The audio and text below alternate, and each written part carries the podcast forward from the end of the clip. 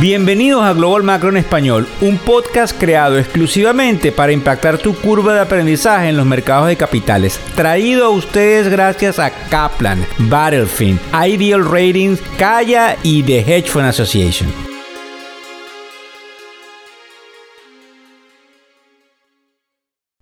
Hola, ¿cómo están? ¿Cómo les va? Hoy es jueves 16 de febrero del año 2023. Buenas noches, buenas tardes, buenos días, dependiendo de donde nos estás escuchando y también de la hora en la cual sintoniza nuestro podcast, que en definitiva te llega a través también de email si es que has hecho el favor de inscribirte a factoreseconómicos.com para que te lleguen todos estos servicios que te dan la narrativa, que te explican las tendencias, que te lo hacen fácil probablemente de entender en español y que no solamente eso, sino que trata de despejar por dónde iría el mercado de capitales, que en definitiva se trata de la materia económica que lo quieras o no te afecta directa o indirectamente, además de que forma parte, sin caer en polémica, de tu principal preocupación del día a día. Recuérdense bien que nosotros desde la tribuna tratamos de acercarlos a ustedes a lo que es el proceso de ahorro a través de la inversión, pero también somos bien conscientes en decir, y hoy tenemos que repetirlo, de que por la virtud de que no poseemos el tiempo, porque no solamente lo usamos en diferentes actividades cotidianas, sino de que en definitiva no tenemos la habilidad de consumir toda la información, la tribuna sirve para poder nutrirse rápidamente de lo que puede estar pasando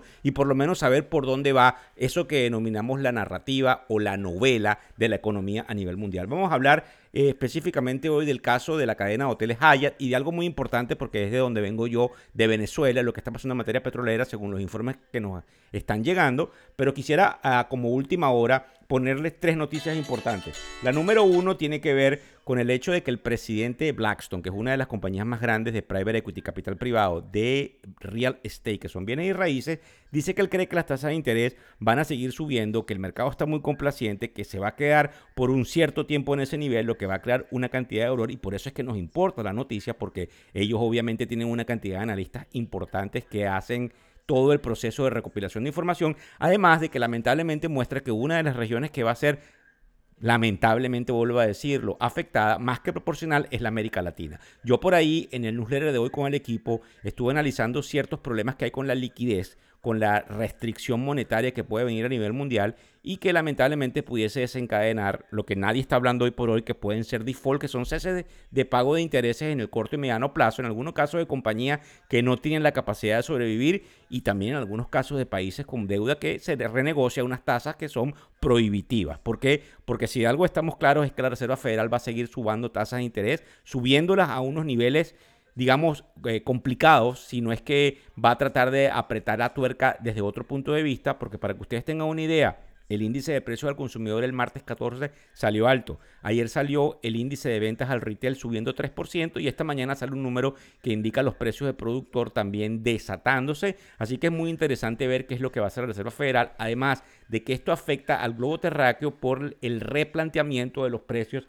hacia el futuro. Otra de las cosas que nos llama la atención de última hora es el hecho de que la compañía Fidelity, que también es un gigante financiero y se lo pusimos en el newsletter, pues está contratando personal. Ellos se dan la vuelta en U en aquel tráfico que dice que hay que despedir y definitivamente dicen no, nosotros vamos a contratar mano de obra porque creemos que es importante prepararnos de cara al futuro. Eso porque hay muchos que dicen que si en el supuesto de que haya un problema económico no va a ser de mucha envergadura. Yo me uno al que probablemente vamos a tener una sorpresa de la Reserva Federal y me llegan una cantidad de análisis también de personas que dicen que sí, que el mercado probablemente va a caer, pero que afortunadamente también para todos nosotros lo van a volver a comprar porque el año que viene en los Estados Unidos es electoral y con ese enrosque que hizo el presidente Biden de nombrar a la vice chairman de la Reserva Federal como miembro de su equipo económico el día de ayer, hace que haya una presión más que proporcional dentro de esa comunicación que hay entre esta señora y Jeremy Powell, que es el presidente de la Reserva, de cara a cómo se comportaría económicamente la política monetaria del Banco Central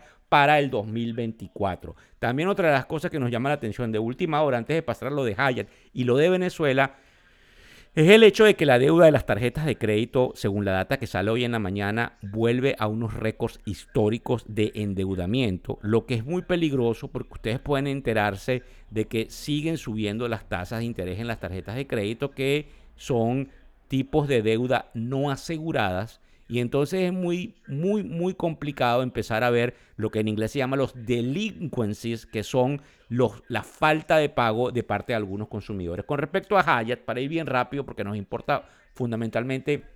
al hecho de que es una de las compañías más grandes en el sector que tiene que ver con el turismo, con los servicios, que es el área más caliente de la economía, los niveles son estratosféricos de crecimiento. Para que tengan una idea, por supuesto, hay unas técnicas contables y hay alguna venta, una cantidad de cosas que se hicieron en esa compañía, pero la calle esperaba que hubiese 35 centavos de ganancia por acción en circulación. Y resulta que ellos anuncian esta mañana 2.55 dólares de ganancia por acción. Para que tengan una idea, de 35 centavos que se esperaba, me arrojaste 2.55 dólares. Ustedes tienen la magnitud de lo que está pasando, además de que para que entiendan, luego de que hay un reporte de ganancias, por lo general se hace lo que se llama un conference call, que es una llamada telefónica, bien sea con el presidente de la compañía, con el equipo gerencial o con el director de finanzas, que en inglés se llama el Chief Financial Officer. Pues en ese conference call ellos dicen que la demanda es sumamente fuerte y que no ven ninguna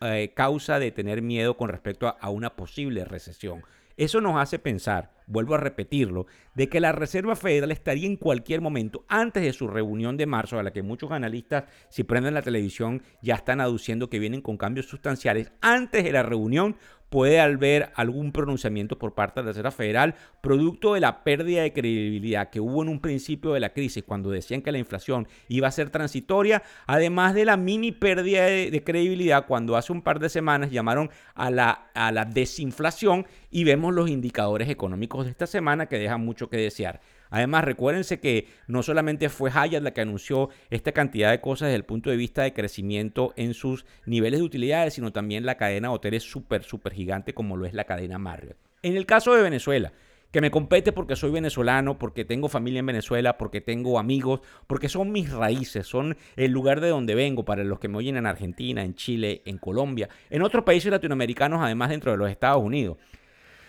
Hay una pelea enorme entre Eni, que es una compañía de, digamos, petrolera italiana, y Repsol, que es la compañía española, contra Chevron, que es la compañía americana, que según el proceso mediante los Estados Unidos logró unas prebendas importantes en negociaciones directas con el régimen de Nicolás Maduro. Pues resulta que nos guste o no, el régimen, como le llamamos, de Nicolás Maduro, eh, está negociando y estas compañías están peleando por los pozos petroleros porque nosotros también somos de la idea, al igual que ellos, de que veo una reactivación interesantísima en el sector petrolero venezolano de cara a un problema posible en el mercado petrolero mundial al cual hay que prestar atención y que no necesariamente tiene que estar totalmente achacado a la guerra entre Rusia y Ucrania, que también quiero que sepan que durante los últimos días nos hemos enterado que Rusia ha perdido considerablemente su capacidad de ataque, aunque probablemente dentro de las próximas horas vamos a ver algunos cambios con respecto a esa guerra, pero desde el punto de vista de energía, hay mucho miedo de cara a lo que puede pasar en el segundo y en el tercer trimestre de este 2023,